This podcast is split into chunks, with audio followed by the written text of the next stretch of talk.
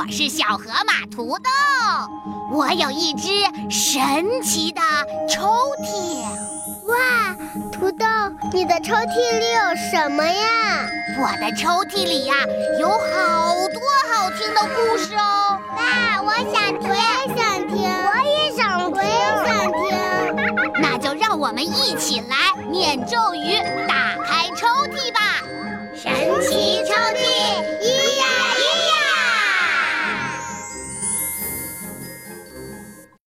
小伙伴们，你们好，又到了土豆讲故事的时间了。今天啊，我们要和大家一起来聊聊蓝鲸。你们知道吗？从上个世纪初到上个世纪的六十年代，由于我们人类对于鲸须、鲸脂和鲸肉的大量需求。蓝鲸们被大量捕杀，几乎濒临灭绝。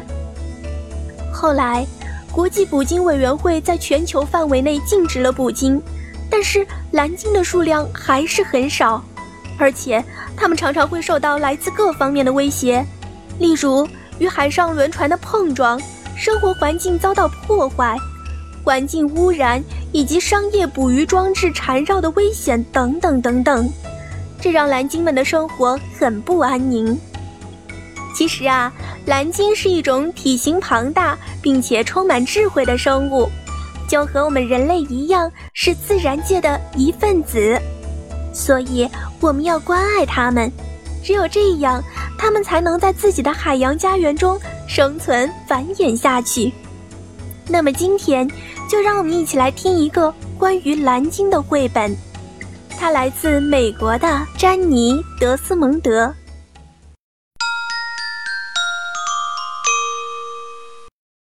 蓝鲸。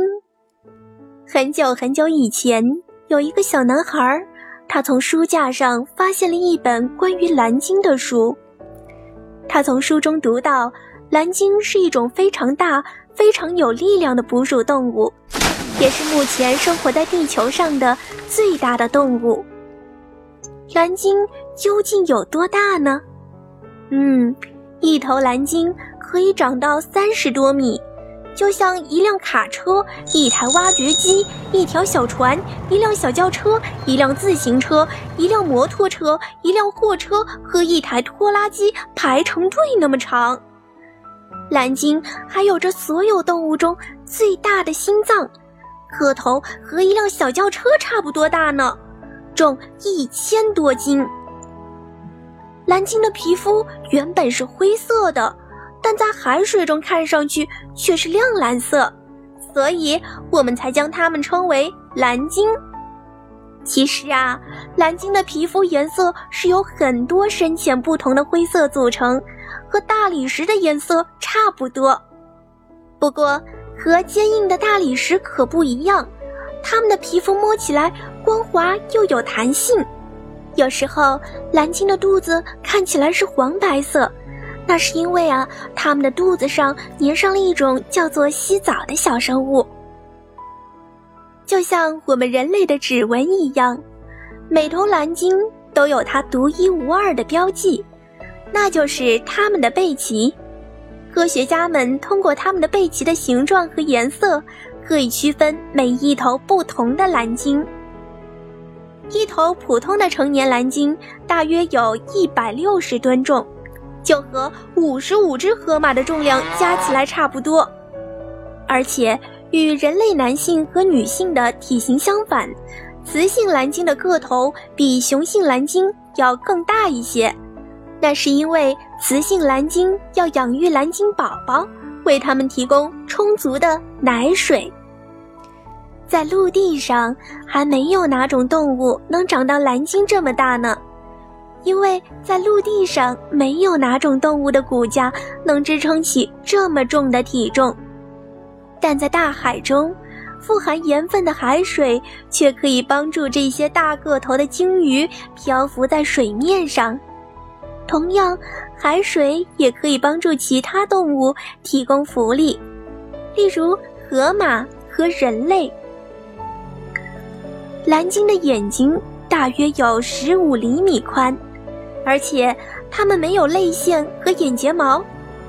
这样的眼睛，相对于它们庞大的身体来说，实在是太小了。蓝鲸的视力很差，嗅觉和味觉也都很迟钝，但它们的耳朵和皮肤却拥有非常灵敏的听觉与触觉。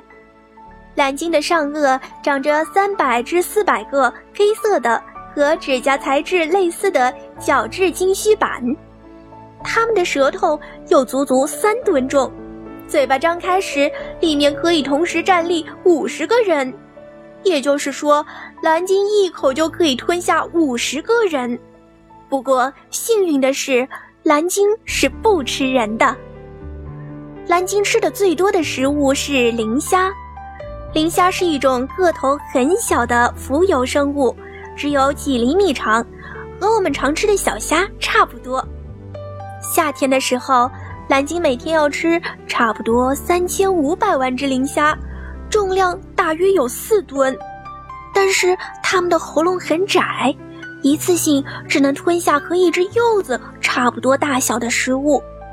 生活在不同海域的蓝鲸吃的磷虾种类通常也不一样。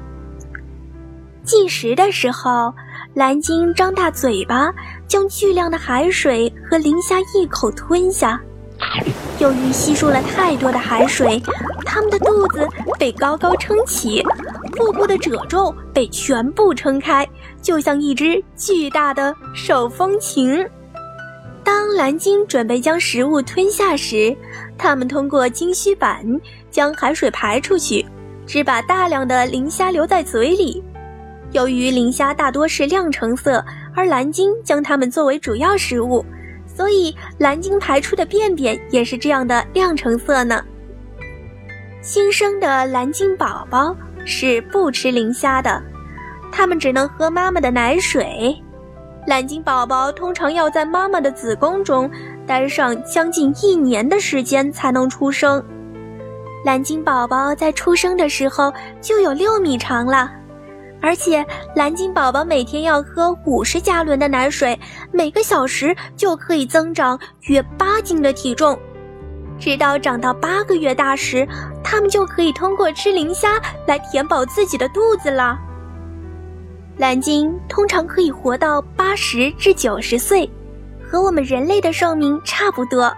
现在，科学家们通过摄影识别的技术，从蓝鲸一出生就开始进行追踪。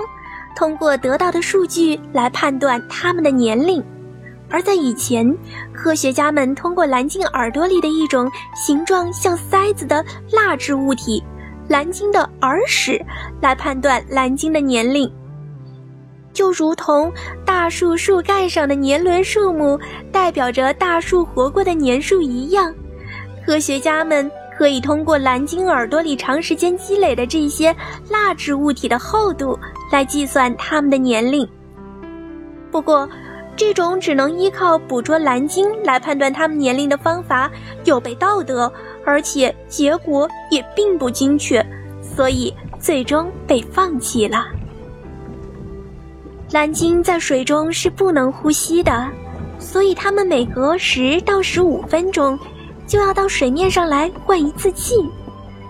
当蓝鲸浮到水面上呼吸时，它们可以通过两个像鼻孔一样的气孔排出气体。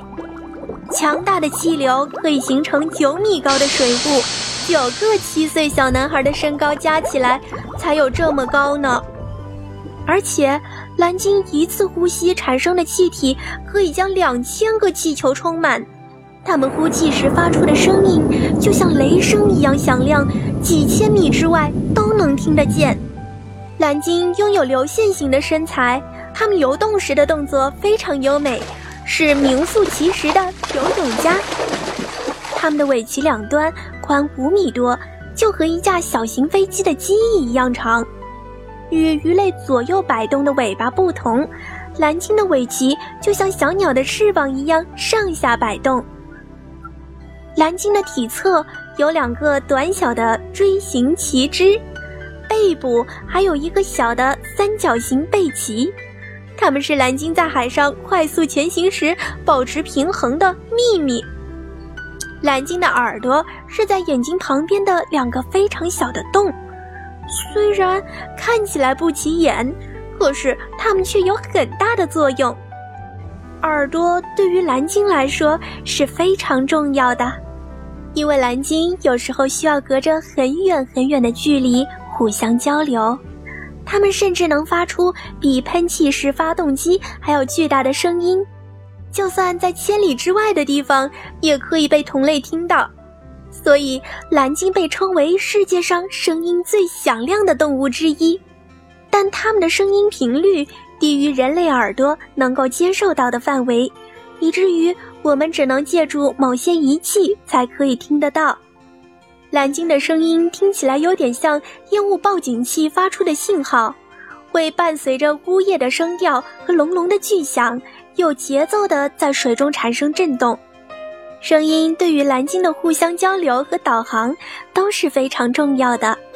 它就像一个小伙伴儿一样，引导着蓝鲸穿越海洋寻找食物。